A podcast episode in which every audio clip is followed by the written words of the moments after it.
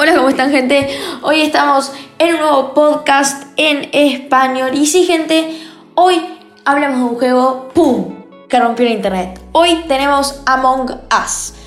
O sea que hasta los cavernícolas lo conocen, digamos. Em, en él, una tripulación de astronautas se encuentran en una nave y deben ayudarse entre ellos para arreglar los desperfectos que van apareciendo, resolviendo un puñado de minijuegos muy sencillos.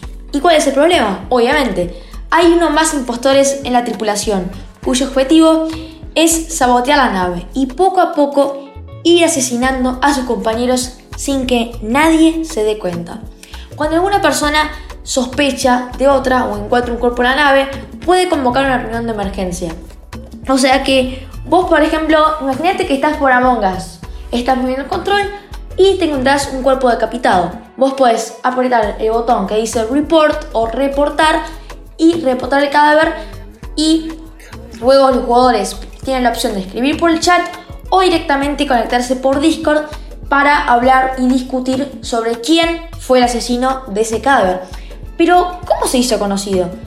De acuerdo con Stream Charts, Among Us tenía una media de 80 jugadores mensuales en diciembre de 2019, cifra que empezó a crecer poco a poco exponencialmente a partir de julio de este 2020.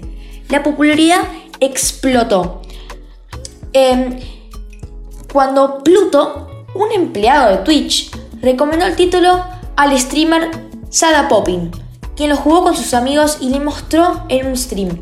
Después de esto, los espectadores y otros streamers vieron el potencial que tenía este juego y por lo que comenzaron a transmitirlo y así se fue conocido. Lo que me parece un poco raro es que justamente venía en cadena porque Fall Guys se hizo famoso. Eh, estamos hablando de alrededor del 29 de agosto que subí el primer podcast que ya tenía unas 3 semanas y ahora Among Us rompe internet por completo. Está en stream para Argentina 63 pesos con 99, o sea que está directamente regalado, gente.